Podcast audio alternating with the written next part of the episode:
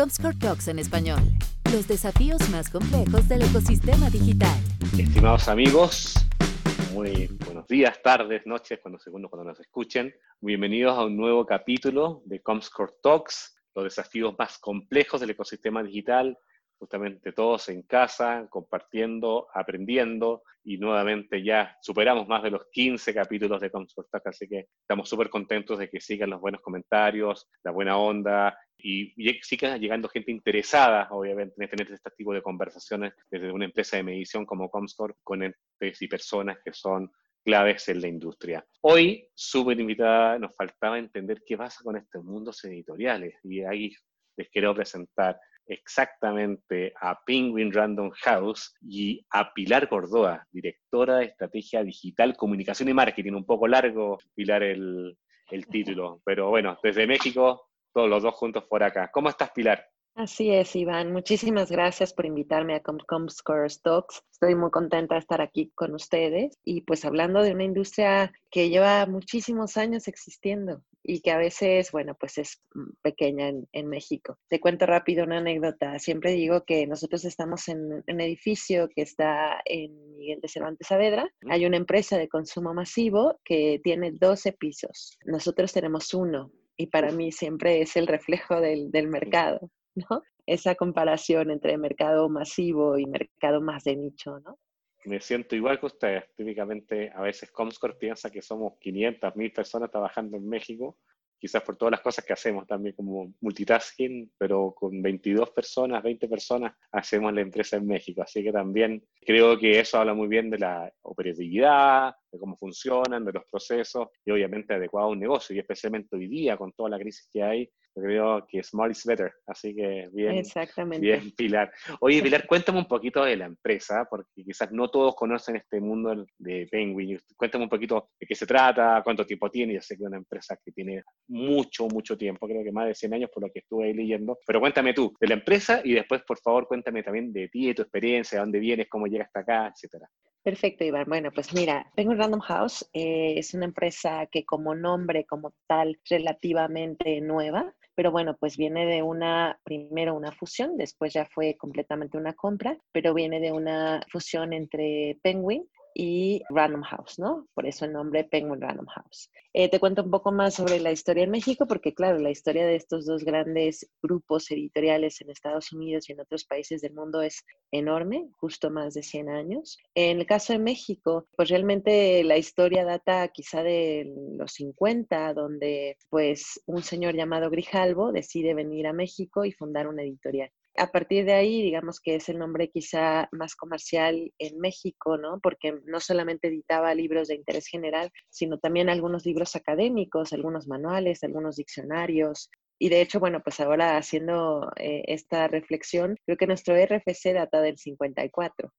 Eh, a partir de ahí, bueno, pues digamos que la empresa ha venido evolucionando mucho, pero quizá en la última década es donde se da la evolución más grande. Nosotros después de, de Grijalvo nos fusionamos con una editorial italiana un grupo italiano que era Mondadori y se hace Grijalvo Mondadori. Después eh, viene otra fusión con ahora sí Random House, que es eh, parte del grupo Bertelsmann, en donde adquirimos algunas editoriales, quizá la más representativa en el mercado mexicano es Plaza y Janés, y a partir de ahí se data otra historia, porque lo que hacen los animales, el grupo Bertelsmann pues es un grupo de comunicación enorme a nivel mundial, con muchas líneas de negocio, tiene imprentas, tiene revistas, tiene canales de televisión, tiene otro tipo de servicios como pues todo lo que es cobranza, estos call centers, eh, Arbato, por ejemplo, RT TV, algunos formatos de televisión como American Idol, que pues se compran a este grupo y se transmiten después en, pues en estas eh, transmisoras de contenidos, ¿no? Y bueno, pues lo que hace el Grupo Bertelsmann es decir, bueno, voy a comprar la parte que corresponde a los italianos y entonces ahí es donde dejamos de ser Grijalbo Mondadori y somos Random House Mondadori, ¿no? Hacemos esta, este 50-50, compran las acciones a Mondadori, dejamos de ser Mondadori, somos ahora Random House, pero hacen una fusión con Penguin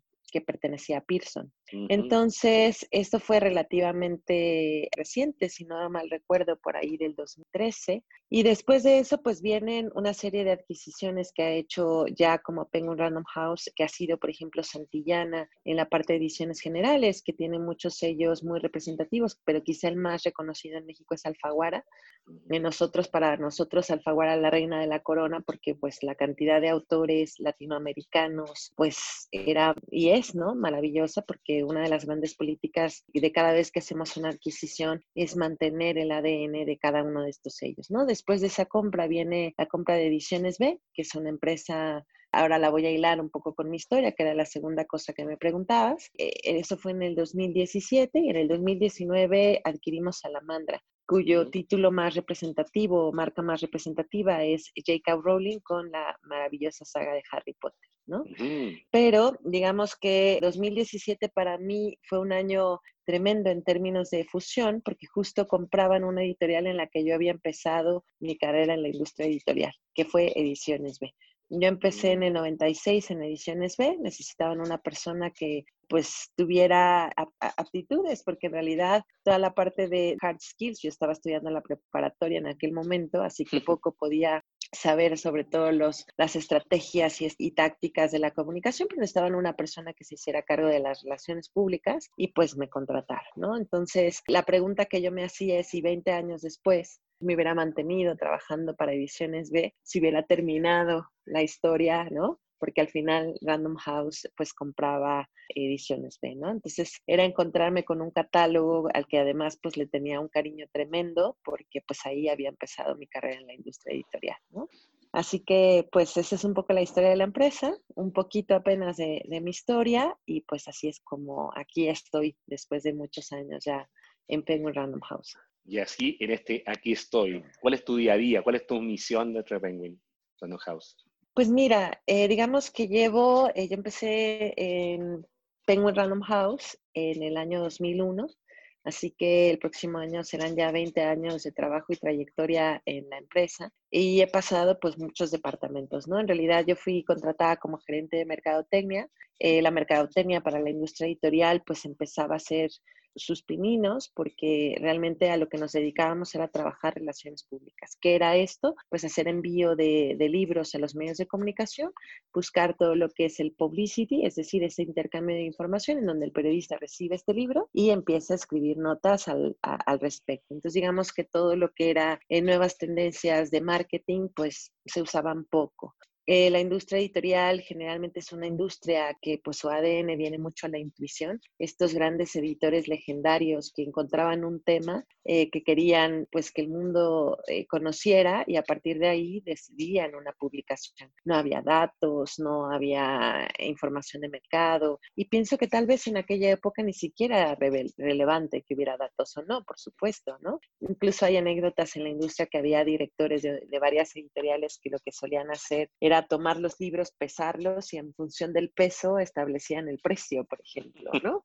De estas prácticas pues de antaño que viéndolas en el mundo actual pues están completamente pues fuera de lugar pero que en su día pues así era como trabajaba la industria. Entonces ha sido una industria que siempre había enfocado sus esfuerzos al autor, ¿no? El autor como gran materia prima, este escritor que pues se dedicaba a narrar historias o a construir relatos o ensayos, ¿no? Y a partir de ahí se quería dar a conocer a un público amplio y pues se hacía una publicación pero pues sin información y datos, así que el marketing no era relevante porque además pues se consideraba que al final estabas dando un intercambio de información a ese medio que al final te, permitía pues dar a conocer estos contenidos, ¿no? Genial. Oye, Pilar, eh, creo que una de las cosas que debe llamar la atención a nuestro público, que hay mucha gente por el ADN de Coms, que es muy digital, ¿no? Entonces, y siempre hemos, bueno, todos sabemos historias que decían, oye, llegó la, televisión, oye, la radio va a morir, decían. Ahí está la radio. Después dijeron, llegó digital y los periódicos van a morir. Ahí están los periódicos, quizá un poco más golpeados, lo que sea, pero hay mucha gente que ama leer el papel. Después llegaron los libros digitales, los ebooks, ¿no? Llegaron ahí Kindle, Barnes Noble digital, etcétera, con su oferta. Pero todavía la gente todavía siente la importancia de tocar el papel, el aroma del libro, con su experiencia, y algunos quizás con experiencias que son mixtas entre, entre digital y papel. Lo que importa realmente, desde mi punto de vista, eh, es el contenido. Realmente, si lo consumes con papel, hiperpapel o papel digital, lo mismo. Realmente lo importante es que el escritor siga escribiendo y que se siga cumpliendo la, la satisfacción de leer un libro. ¿Cómo ha sido para ustedes este cambio, porque este cambio creo que estamos hablando de 10, 10 años del mundo digitalizado de los contenidos y ese qué tipo de desafíos le ha dado a ustedes para moverse hacia allá o cómo lo están tomando, ¿no? Como riesgo, etcétera, o es una oportunidad, ¿cómo lo ven? Mira, me gusta mucho la pregunta porque si bien es cierto, la historia nuestra a nivel de digitalizar nuestros contenidos data muy probablemente de, desde 2008, en donde, pues bueno, pues teníamos claridad sobre que el formato ebook tenía que generar pues esa transformación digital que quizá pues años antes había sucedido con la música, ¿no? A través de la salida de algunas tiendas de música, bueno, pues la pionera App Store, ¿no? O la salida del smartphone. Entonces, eh, pues pensábamos, ¿no? Me acuerdo que eran grandes discusiones entre editores diciendo el libro se va a acabar y otros decían no se va a acabar nunca y otros decían claro, la industria está por terminar, muerte a la industria porque la vida no será igual. Y bueno, pues a partir de eso, bueno, nosotros eh, sabíamos que el formato lógico para digitalizar era pasar de la versión de libro físico, que es la versión de libro papel, así le llamamos nosotros en el argot, el libro físico, porque hay un soporte físico, y el libro digital, que es el EPUB, ¿no? Bueno, el formato EPUB y que bueno, pues nos encontramos hoy cada vez eh, pues más editoriales pues ya eh, lanzan los libros en versión física y en versión digital e incluso hay algunos editores que se dedican solo a las versiones digital. Nosotros empezábamos a hacer estos pininos por ahí de esas fechas y después empezamos a descubrir que te voy a contar, tenemos quizá una gran ventaja, tenemos que yo siempre llamo que es el país, nuestro país vecino a nivel de industria editorial que va a varios años luz eh, que nosotros, y bueno, es parte de la casa, es nuestro hermano mayor que es Penguin Random House en Estados Unidos. Y claro, ellos siempre van un poco a la vanguardia y con pasos adelantados a nosotros. Y veíamos que, bueno, ellos empezaban a lanzar, sí, los ebooks, les iba bastante bien. Hubo un momento en que las curvas de venta, pues, eh, avanzaban a pasos agigantados, pero después llegó un momento en que los, índices de crecimiento, pues, no existían, eran flats. Mm.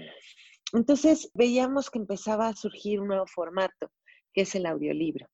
Y ahí es en donde, audiolibro. Y ahí es en donde vemos que a pesar de que, bueno, pues la venta del libro físico es la que es, la del electrónico es la que es, pero los crecimientos que se tienen en el formato audiolibro no se habían visto nunca, ni siquiera con el ebook, ¿no? Y ahí es en donde más o menos, eh, pues ya hace bastantes eh, años, empezamos a incursionar en empezar a lanzar eh, audiolibros, ¿no?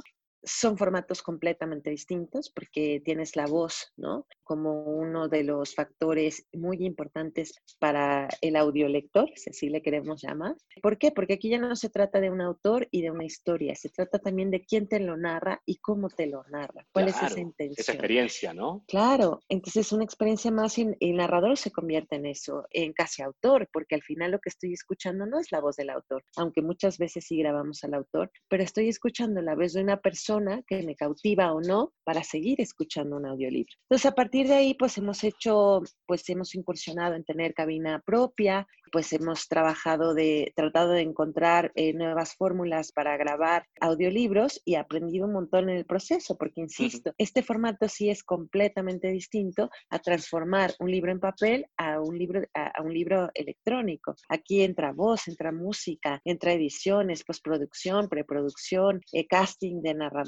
etcétera, ¿no? Y lo que nos ha sucedido también es que a pesar de haber incursionado hace muchos años ya con estos formatos, porque habíamos probado de todo, recuerdo que por ahí del 2000 seis, quizá eh, incursionamos saliéndonos con una empresa que ya hacía audiolibros, pero en formato CD, y tenía pocos títulos, unos 20 títulos de autores muy reconocidos en México. Después de eso, bueno, decidimos incursionar en otro tipo de formato que se llamaba MBook 3, que era como una cajita que tenía unas pilas, ya integraba pues el contenido del libro, pero en esta cajita, y dentro venían sus audífonos. Lo que nos ha sucedido es que al venderlos, después de tanto tiempo de exhibición como llevaba pilas, pues nos los devolvían porque las pilas ya se habían vencido o el líquido que llevaban pues estaba completamente derramado en la cajita y ya no funcionaba. Entonces, bueno, así fuimos como incursionando en tratar de encontrar cuál es el formato electrónico hasta que obviamente que ese streaming y la descarga digital pues te cambia la vida, ¿no? Entonces, de ese lanzamiento de una nueva tecnología pues te permite un cambio de comportamiento en la demanda, ¿no? Entonces, eh, lo que ha sucedido es que pues sí, estamos incursionando, hemos hecho muchas cosas, pero sí creo que hay un parteaguas entre COVID, digamos pre-COVID y COVID. ¿Por qué? Eso, cuéntame. Eh, mira, el 90% de la venta en la industria editorial en México, no sucede así, por supuesto, en otros países desarrollados, pero sí en México, el 90% de la venta de libros se hacía en, el canal tradicional, que son las librerías, ¿no? Librería eh, pura y dura, llámale cadena de librerías o este, eh, librerías independientes, pero bueno, pues digamos que será el 90% de la venta. El otro 10% de la venta era una mezcla entre comercio electrónico, es decir, venta online y venta de producto digital que para nosotros es audiolibro y también ebook, ¿no? Una eh, pregunta ahí, disculpa Pilar, una pregunta. ¿Ustedes ya tienen e-commerce o se están integrando con como los marketplaces de los Amazon, Mercado Libre, Lanzamos e-commerce el 16 de septiembre de este año, que fue otro de los grandes cambios que hemos hecho, ¿no? Pero bueno, volviendo un poco al tema de cifras, lo que nos sucedió con COVID es que el 18 de marzo que nos fuimos todos a casa y ya después me imagino que entraremos más a fondo a COVID, eh, bueno, pues lo que nos dimos cuenta es que, claro, el semáforo era rojo para muchas partes del país y por lo tanto las librerías estaban cerradas. Entonces, la pregunta clave o estratégica que yo creo que no nos habíamos hecho en el país, al menos yo no me la había hecho, es imagínate un mundo sin librería y vendes libros. ¿Qué haces? Porque fue justo lo que pasó. Entonces te quedaste con dos e-commerce, dos de ellos eran jugadores lo que llamamos puro, es decir, nacieron siendo e-commerce. Eh, teníamos una librería que tenía un gran servicio, tiene un gran servicio de venta online y básicamente las tiendas de autoservicio que no cerraron nunca porque eran esenciales, ¿no? Y pero también es cierto que nuestros libros generalmente no se venden en tiendas de autoservicio. Tienes una selección muy pequeña porque no es el, no, no son parte del core business, ¿no? Entonces realmente básicamente estabas trabajando, hubo una fecha en abril que la caída del mercado de venta de libros era del 79%, del 80%. Por ciento este año. Terrible. Este año, terrible terrible para grandes, para pequeñas, porque aquí al final pega a todos, ¿no? El punto es, creo que si estás preparado de una forma mejor a nivel tecnológico, y esto no es solo por digitalizar, sino que tengas, utilices la tecnología, que tus procesos estén mejor, que quizá tengas habilitados canales de venta digital, pues obviamente las cosas te pintan mejor.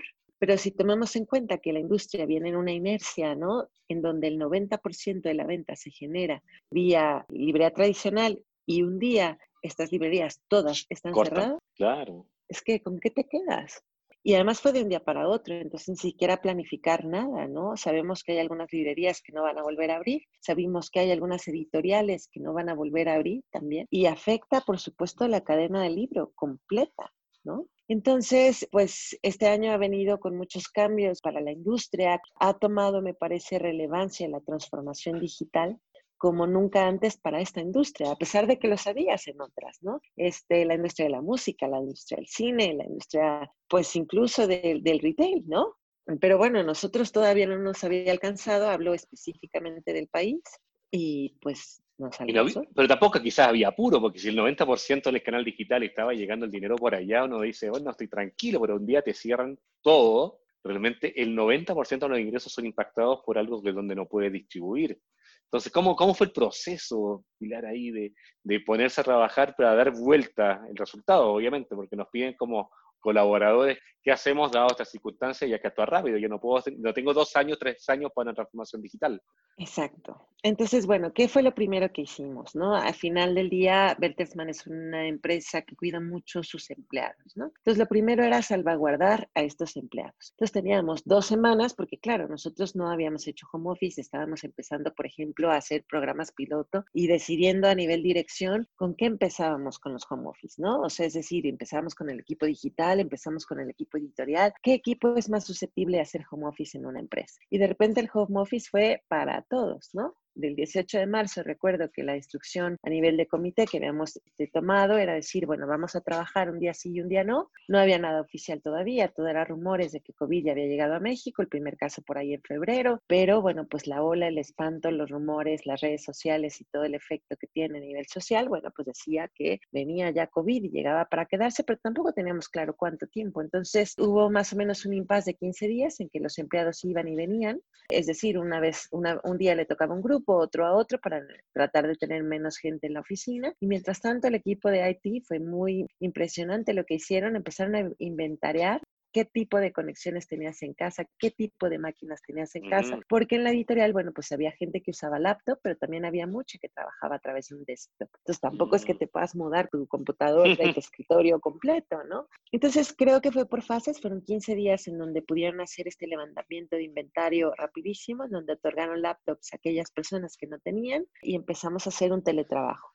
Ese fue el primer paso. Segundo paso, pues revisar un poco cómo estaba la situación de clientes. Eh, obviamente la distribución en la industria editorial y además creo que en el país, ¿no? Yo creo que las grandes empresas que saben cómo distribuir, por ejemplo Bimbo, ¿no? Que al final pues pensábamos no es una empresa de panes ni de comida, sino en realidad es, es maravillosa la distribución, ¿no? Entonces decíamos, bueno, la distribución de libros en el país, bueno, pues tenía sus complejidades, no es lo mismo surtir un libro a Tijuana que a Yucatán. Además, esto se complica un poco más porque no en todos lados hay librería, no todos los estados tienen librerías y muchas veces, por ejemplo, canales como tiendas departamentales pues fungen como librerías en el país, ¿no? Entonces, pues lo que empezamos a hacer fue eh, revisar cómo estaban todos los semáforos en cada uno de los países, hacer una correlación con el número de puntos de, de venta, pero ¿qué crees? El almacén no entra como una actividad esencial el almacén de libros. Mm, cerrado. Entonces, cerrado. Entonces llegó un momento en donde no solo las librerías estaban cerradas, las librerías online, por supuesto, o estos dos jugadores puros o nativos, pues podían seguir vendiendo libros porque al final del día eran comercio electrónico, pero nosotros no podíamos surtir libros tampoco,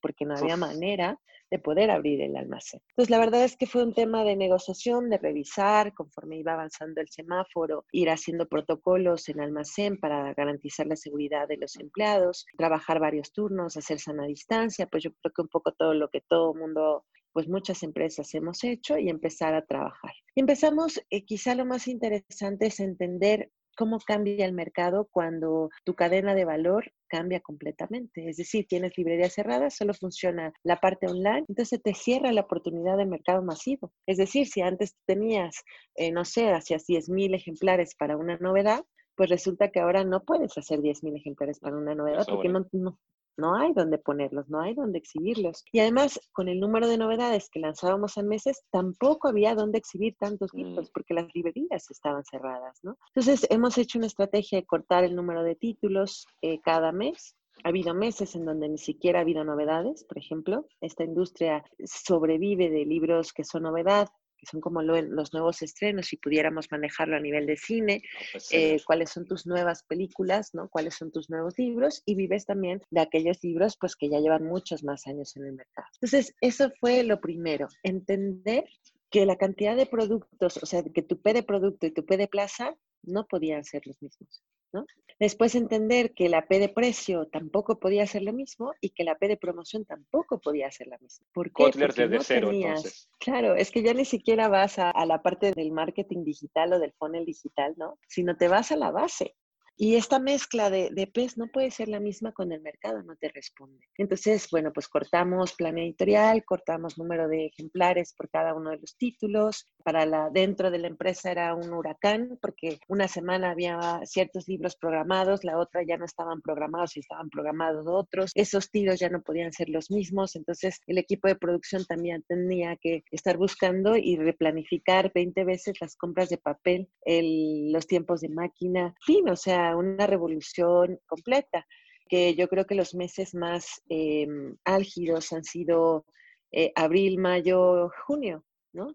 Cuando empiezas a ver también que pues tu estrategia de comunicación también tiene que cambiar, ¿no? Que siempre estás trabajando a nivel de awareness, haciendo conciencia de que sacas nuevos libros, pues ahora no, porque resulta que lo que más vendes no es el nuevo libro, sino el libro que lleva 10 años, ¿no? En el mercado, porque alguien lo ha pedido en, a través de e-commerce. Y en el e-commerce, pues no tienes esto límite de exhibición de 300 metros cuadrados o de 50 metros cuadrados. Ahí es el desierto del Sahara. Entonces, como desierto del Sahara, pues tienes que empezar a trabajar distinto, ¿no? Por suerte creo que entendíamos años atrás cómo funcionaban estos canales, pero nunca habían tenido esa relevancia. Entendíamos cómo funcionaba el producto digital, pero nunca habían estado en primer lugar, ¿no? Y lo que ha venido a hacer COVID es acelerar este entendimiento, ¿no? Hemos pasado a tener no sé, en la vista de todos, qué son los ebooks que vamos a lanzar, cuáles son los audiolibros que vamos a lanzar, cuando eso pues no representaba ni el 10% de la venta, así que en función a cómo vendes, pues vas ordenando tus prioridades, ¿no? Y a mí me emociona mucho porque llevo muchos años trabajando en la parte digital y que tenga ese nivel de preponderancia ha sido para mí fundamental, porque hay un antes y un después de COVID y porque hay que ver las cosas con optimismo. Y la otra cosa que ha sucedido también en la empresa es que al hacer teletrabajo hemos tenido que adoptar metodologías ágiles para poder trabajar. Y eso es importantísimo a nivel de equipo. ¿Por qué? Pues porque al final del día, pues si hay que trabajar para dirigir las ventas online, pues cuáles son todos esos procesos o que tienes que hacer fine tuning o que tienes que reinventar para saber que vas a vender libros online y que ahí toda, por ejemplo, toda tu cadena de, supply chain, pues no puede ser la misma, ¿no? Es decir, tú ya tenías aceitado incluso tu picking y packing en el almacén. Pues sí, pero ahora resulta que los pedidos llegan de a uno a uno o de 10 y 5 y a lo mejor vienen en un libro que tú tienes, no sé, en el último estante, en el último pasillo, en el nivel 10 y ese es el libro el que quiere el consumidor. Entonces también nos ha permitido, por ejemplo, lanzar un e-commerce, ¿no? Y decir, bueno, a ver, vamos a trabajar eh, lanzando un e-commerce, eh, quitando quizá una desintermediación, pero sabiendo además que tampoco es que vas a competir con las librerías que ya llevan años trabajando e-commerce, ¿no? Simple y sencillamente das un servicio más, tienes eh, forma de conocer y de integrar muchas otras métricas que antes no podías medir, ¿no? Así que son tuyas, ¿no? E-commerce en septiembre, porque son mías, exacto, no le pertenecen a terceros, ¿no? y soy muy habladora, entonces igual tú me interrumpes cuando quieras. No, es que está maravilloso, estoy aprendiendo un montón y de hecho eso se trata, que podamos conocer cómo funciona un negocio tan complejo como el de ustedes, especialmente con, las dificultades que han tenido por el tema de bodegaje, distribución, etcétera, no pueden tener la P de plaza simplemente porque está ocupado, así que o está ocupado por el tema COVID. En este viaje, tu gente, la gente que trabaja contigo, lo que están acostumbrados a hacer los procesos de una forma, y tú le hayas dicho, vamos a trejar, no podemos vender así como estábamos, tenemos que movernos a otro, a otro lugar. ¿Cómo fue el trabajo interno ¿no? de que todo el grupo dentro de Penguin vayan empujando hacia la nueva visión de entregar por e-commerce, libros digitales, audiolibros. ¿Cómo fue ese viaje? Pues ha sido un viaje muy interesante, con retos muy grandes, con cambio de estrategias, con revisión incluso de habilidades, ¿no? Estas eh, habilidades que requerimos del equipo para poder, pues, hacer nuevas cosas, ¿no? Hemos tenido que pasar muy rápido de lo que llamamos marketing de awareness, es decir, esto que te contaba de generar conciencia de que existe un nuevo libro, ¿no? Ya lanzamos el nuevo libro de Pablo Coelho, de Isabel Allende, o de Ken Follett, o de cualquier escritor, a irnos al marketing de resultados, es decir, a ir del upper funnel al middle funnel, es decir, vamos a buscar la conversión cada una de las pautas que vamos a trabajar a nivel digital tienen que buscar eso, ¿no? Convertir. Entonces, bueno, el proceso ha sido muy enriquecedor, pero también creo que ha sido muy agotador, ¿no? Porque pues no aprendes skills digitales de un día para otro, ¿no? Entender cómo funcionan. Entonces hemos tenido primero que mover un poco la estructura, identificar dentro del equipo quién pudiera, por ejemplo, no sé, hemos creado un nuevo puesto que es el Media eh, Planner Manager, ¿no? Entonces, este Media Planner Manager pues se ha dedicado a generar campañas de conversión durante los últimos seis meses de su vida, ¿no? A partir de ahí, bueno, pues hemos hecho cambios también, por ejemplo, en la parte creativa, ¿no? Es decir, tenemos una persona enfocada en creatividad porque entendemos cuál es el foco del contenido, ¿no? Y cómo generar engagement a través de ese contenido, ¿no? Entonces, hemos cambiado esos perfiles también. Hemos hecho algunos cambios también en la estructura en, en el community management, ¿no? ¿Por qué? Porque necesitábamos generar y entender más conversaciones. Hemos tenido que invertir en herramientas que nos permitan, herramientas digitales que nos permitan entender cómo están trabajando las audiencias o que nos ayuden a hacer una medición concreta de cómo está haciendo el performance, en qué según plataforma y qué según personas, ¿no? Hemos incursionado en tener que meter un comprendimiento absoluto que es un buyer persona, que es un customer journey, que es un hilo, y a partir de eso cómo se entrecruzan y cómo se trabaja. Pero esto que te estoy diciendo se dice fácil y en la teoría funciona bien padre, ¿no? Claro. Pero realmente empezar a trabajar con un circuito que nosotros en la editorial hemos llamado consumer mindset es bien distinto porque la industria, como te decía, venía de un, eh, digamos, author's mindset, es decir, toda la editorial estaba en función a las necesidades del autor o estaba en función a ese contenido. Y al final el consumidor pues siempre se dejaba como parte de este circuito, pero no, era, no, éramos consumer centric, ¿no? Entonces, lo que ha sucedido hoy es que, bueno, pues ese foco justo está en el consumidor y para tener ese consumidor, pues tienes que mover toda la estrategia en función a eso. Y con la estrategia van funciones y con la estrategia van objetivos y van nuevas plazas, otras posiciones eh, y también manos y ayuda, ¿no? Algo que me ha gustado mucho que ha sucedido en la editorial es que puestos que han tenido menos carga de trabajo, pues han tenido que sumarse a otros equipos para poder hacer pues el trabajo y sumar manos, ¿no? Entonces el trabajo ha sido muy enriquecedor pero también requiere de, aprender nuevas habilidades, de acoger nuevas herramientas y empezar a especializarte en estas herramientas, ¿no? Genial. Hablaste un poquito del cambio de visión, de la creación de awareness, upper funnel hacia el mid funnel. Me llama la atención porque cambiaste quizás mucho tema de performance. ¿Cómo has mantenido tú y la empresa esa visión de que es necesario igual el awareness? O sea, creo que el performance solo también no funciona nunca, porque implica temas mucho de precio, etcétera, pero ese equilibrio entre la awareness de tus títulos, tus nuevos títulos, de tus rockstar que tienes durante todo el tiempo, ¿ok? Versus con performance. ¿Cómo, ¿Qué tipo de recomendación puedes hacer para no perder ni uno en el otro, ¿no? Dada esta nueva realidad digital. Mira, es, me parece complicado porque obviamente según qué pautas a veces tienes mucho más orientación a la conversión y otro hacia la conciencia. Lo que nosotros hemos tratado de hacer es establecer una estrategia muy clara de cuáles son estos medios ganados, cuáles son nuestros medios propios, cuáles son los medios que vamos a pagar y tratar de mezclar. ¿A qué voy? Por ejemplo, si nosotros sabemos que tenemos que generar conciencia, nos ayudan muchísimo los influencers, ¿no? No son nuestros, ¿no? ¿Qué sucede? Que también muchos de estos influencers son autores de la casa porque hemos hecho libros con ellos, ¿no?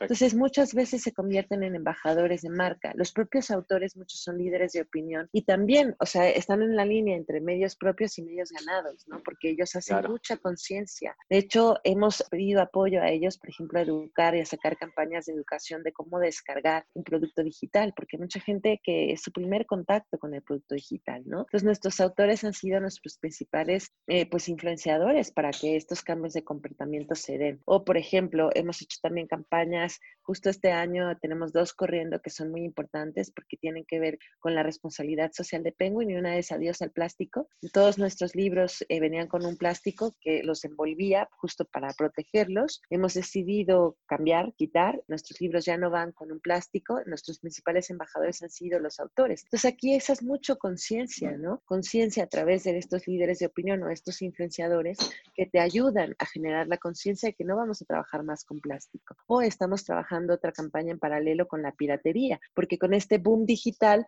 lo que nos encontramos es que todavía ni siquiera hemos lanzado el libro o todavía no llega a imprenta y ya tienes el, el PDF en el WhatsApp, ¿no?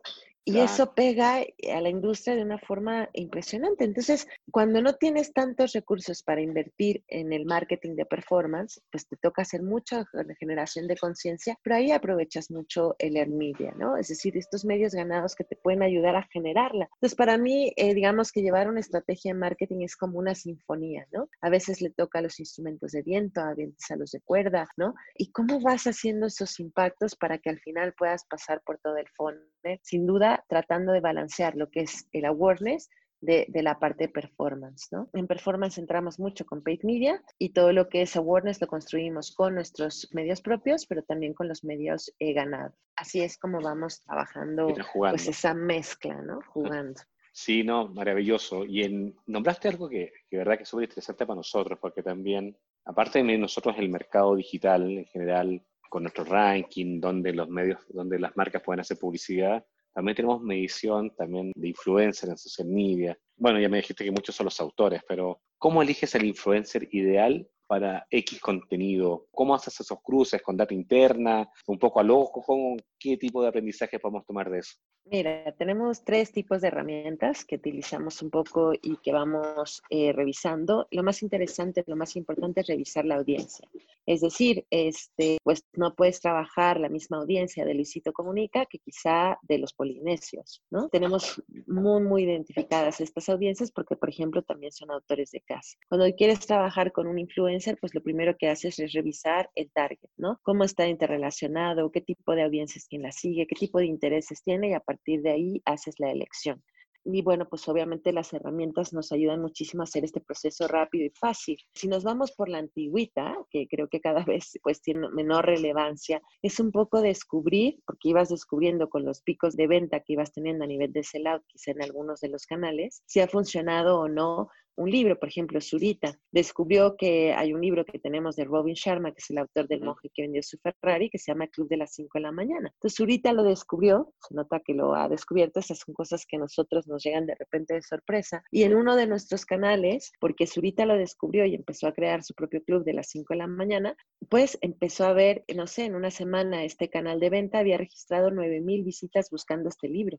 Entonces, wow, a ver, quizá, muy probablemente Robin Sharma no hubiera sido un autor que hubiéramos vinculado a Zurita, porque creemos que es un autor pues muy de antaño, con unos valores que han venido pues desde muchos, muchos años atrás. Y para nosotros ha sido una sorpresa como un influencer lo toma desde una perspectiva completamente distinta y lo adopta. Entonces ahí, digamos, tenemos desde este tipo de sorpresas hasta otras que nosotros vamos pues descubriendo, pero a partir de toda la información de datos que vamos recolectando de estas herramientas, ¿no? Entonces tenemos una herramienta que que identifica claramente a los influencers, regiones, ubicación, público, etcétera. Tenemos otra que hace toda la parte de listening, que nos va llevando a nivel de conversaciones, revisando tendencias, y otra que también nos permite pues revisar toda la parte de cómo está el performance de cada una de nuestras redes, pero no solamente las nuestras, sino también pues la de la industria u otras industrias que son competidoras nuestras. Entonces, yo sí creo que sí hay una gran diferencia en, sobre todo en la rapidez y en la certeza en la que tomas decisiones a partir de tener una buena herramienta que te acompañe. Así que, y además Comscore, que además me encanta, lleva muchísimo prestigio en el mercado, ¿no? Yo sí recomiendo muchísimo a todos los, los marketers, pues que traten en la medida de lo posible de buscar la manera de poder contar con herramientas que te ayuden a hacer el trabajo más fácil y de acortar los caminos, porque la verdad sí, o sea, trabajas en tiempo real. Yo a mi equipo le digo siempre, ¿no? Eh, hoy ya es muy tarde, ¿no? Porque estamos viviendo un cambio de comportamiento, todo es en tiempo real, todos estamos habituados a que si no te descarga una página en dos segundos la botas, la dejas porque todo tiene que ser inmediato, ¿no? Y la gente también espera inconscientemente de una empresa que pueda tener los libros y los contenidos lo más rápido que puede porque hoy está sucediendo y muy probablemente este efecto, por ejemplo, de Zurita dure dos días y ya está, porque ya saltó otra cosa, ¿no? Entonces, hay que estar muy, muy, muy preparados a saber qué es lo que el consumidor quiere, pero sobre todo orientar cada uno de los procesos de la empresa a tratar de llegar al mercado, ese hace, acortar sobre todo ese time to market, ¿no? Porque pues es necesario, cada vez los estándares que manejan las industrias, siempre digo, bueno, la industria editorial es de mucha tradición, pero no deja de estar en la industria del entretenimiento, la información. Y cuando tienes competidores que también trabajan en la misma industria, pues hacen que el estándar sea muy similar, ¿no? Entonces, si tú estás dispuesto a pagar una suscripción por 149 pesos porque así es lo que marca el líder y a obtener las cosas y el contenido en el momento justo, pues obviamente pega a otras industrias, ¿no? Y eso está, está increíble. Bueno, diste bastantes mensajes importantes para todos los que te escuchamos en Latinoamérica. Primero, la importancia de los datos, ¿no? Cómo las herramientas también te ayudan a generar, generar insight, aprendizajes, tomar decisiones, te diste cuenta que quizá un influencer X o un tema en particular te ayudó a generar unas ventas, quizá no tenías contempladas, y creo que esa es la maravilla de los datos y las herramientas que te ayudan a conseguir esos datos, especialmente en real time para tomar acciones en digital. Me encantó esa parte. Me encanta el tema que también la flexibilidad que ustedes han tenido para adecuarse desde un negocio muy tradicional de 100 años a algo digital un poco incluso más a la fuerza. Quizás tenían un plan de digitalización a cinco años, etcétera, pero obviamente creo que el que transformó y catalizó todos los movimientos de transformación digital en muchas empresas justamente fue COVID. Todo esto mezclado, obviamente que el show debe continuar, que creo que también es un tema porque te siguen pagando sueldos a los autores, etcétera, y aquí la economía de ustedes de no vender libros también al escritor le pega, ¿eh? y también a las distribuidores que tienen biblioteca cerrada, que lamentablemente algunas simplemente han quebrado. Entonces creo que hay una mezcla de sabores en lo que tú me estás contando, que es impresionante. ¿Cómo vislumbra la industria para adelante? ¿Qué piensas que va a quedar de esto de COVID? ¿Qué aprendizaje se ustedes? Y este lector mexicano, cliente final, ¿cómo va a ser? ¿Cómo va a consumir contenido? ¿Cómo lo ves? Pues yo veo un escenario bueno, eh, soy optimista porque creo que lo que ha sucedido con COVID no nos deja cosas más que buenas, ¿no? Sé que es un cliché, tenemos muchos libros a partir de eso, pero el crecimiento a partir de la crisis deja aprendizajes muy interesantes, ¿no? Yo veo una industria que está cada vez más priorizando la digitalización, una industria que cada vez más tendrá que priorizar el ser data driven, tendrá que priorizar las necesidades de ese consumidor, porque cada vez somos más, consumimos de forma distinta y no hay manera de no llegar si no haces una segmentación adecuada, si no conoces ese buyer persona, si no conoces cuál es ese customer journey. Y esto va a toda la cadena de valor del libro, va a las librerías, en la medida en la que ellos empiecen a invertir en sistemas de venta en línea, en sistemas quizá de dropshipping, en sistemas quizá de marketplaces, eh, bueno, pues por supuesto es que van a sumar ¿no? A la venta del libro. Al final del día, si vamos un poco al principio de la conversación aquí sobre si el libro va a terminar, el libro como contenido yo creo que es infinito,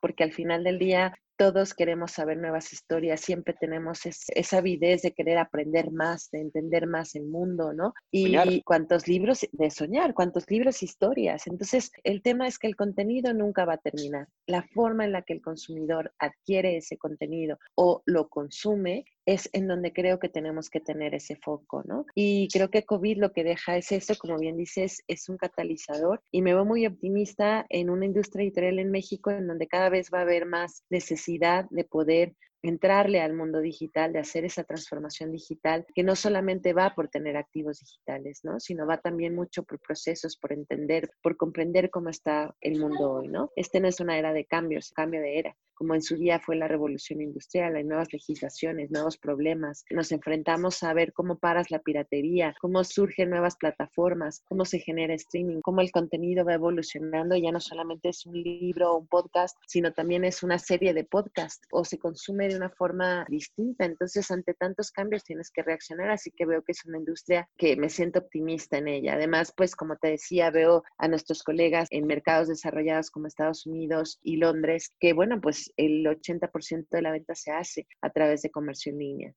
probablemente vamos a llegar a eso en, algunos años. Y digo, vamos a llegar a eso porque lo hemos vivido constantemente con estas industrias que están mucho más desarrolladas. Bueno, China, que ya incluye en apps, en una sola app, incluye todo. ¿No? Llegaremos también a eso, porque es parte del mercado, del consumo y de cómo las nuevas generaciones pues empiezan a cambiar esos hábitos y esos comportamientos. Así que creo que nos toca abrazarlo, o sea, esto no es como una gripa que llega y se va, o sea, esto llegó para quedarse y como llegó para quedarse tienes que hacer cambios que, que, trasciendan, ¿no? Porque tienes al final del día una responsabilidad que mientras mejor te prepares para ese futuro, mejor vas a poder enfrentarlo, ¿no? Me encanta me gusta, y una, una, frase que uso mucho justamente en muchas presentaciones que me tocan hacer es que si el contenido donde lo quieras ver realmente eh, es un detalle, ¿no? El contenido realmente es lo más importante, si lo quieres ver una pantalla más grande, una pantalla más chica, con papel, papel más grande, dorado, como dijimos al principio, plateado, bueno, cada quien, pero la importancia del contenido en sí, de que sigan creándose las historias, que los autores sigan escribiendo, que sigamos soñando, viviendo experiencias, que los niños sigan escuchando un cuento en la noche, creo que eso ya es independiente de la forma del delivery del contenido, sino realmente el contenido en sí. Y ustedes obviamente son una pieza clave en eso.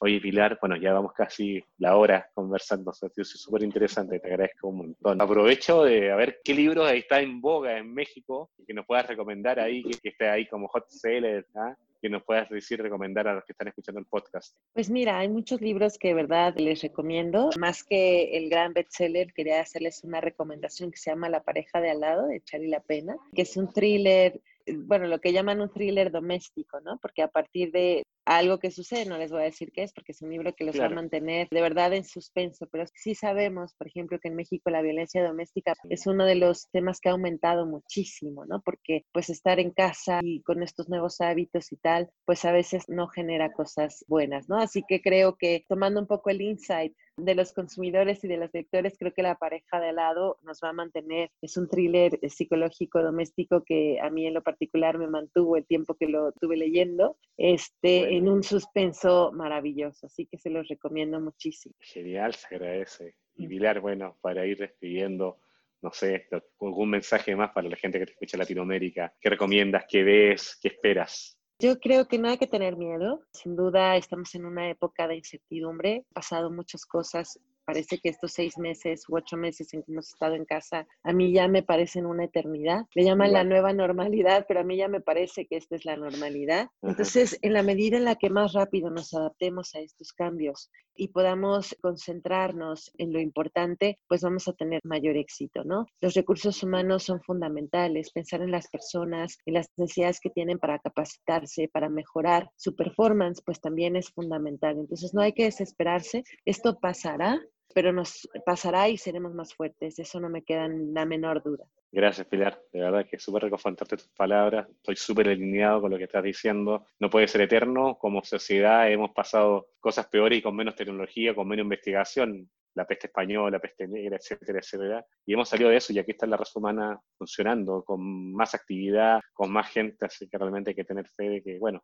y esperemos llegar una vacuna pronto. Pronto. Digamos, sí, varias vacunas, ojalá. Digamos que México también a todo segmento y a todo nivel también se puede entregar y te construir. Pero hay un montón como de aprendizaje, como tú bien dices, que llegaron para quedarse. Digitalización, aprendizaje de los datos, tomar acción más rápido, ir preparando un camino para futuras crisis, creo que también son cosas que me quedaron mucho lo que dijiste, especialmente en la industria, que sí ha sido golpeada, la industria editorial, con el tema de la sierra de las librerías, creo que nos dejaste una experiencia que es un golpe, un golpe. De 1 a 0 es un golpe. Nosotros digitales hemos seguido operando, estamos acostumbrados a andar en digital, pero hay muchas cosas de entretenimiento, el mismo ADN de ustedes, entretenimiento, fútbol, algunas cosas que compiten con ustedes por las mismas 24 horas de atención de la gente, ha cambiado un montón. Y obviamente hay que ser valiente y hay que trabajar para salir para adelante. Pilar, Así es, Iván. nuevamente, muchísimas gracias por tu tiempo. Fue increíble que me contaras la historia. Gracias por contar las dificultades también. Con eso aprendemos un montón. Y a toda la gente, bueno, también muchas gracias por compartir este nuevo podcast de Comscore Talks, los desafíos más importantes en el mundo digital. Aquí, bueno, estuvo Pilar con nosotros, aquí Iván, y hoy espero que nos sigamos escuchando. Un abrazo a todos, que estén muy bien. Gracias, Pilar. Un placer. Gracias. Chao. Chao. Comscore Talks en español. Los desafíos más complejos del ecosistema digital.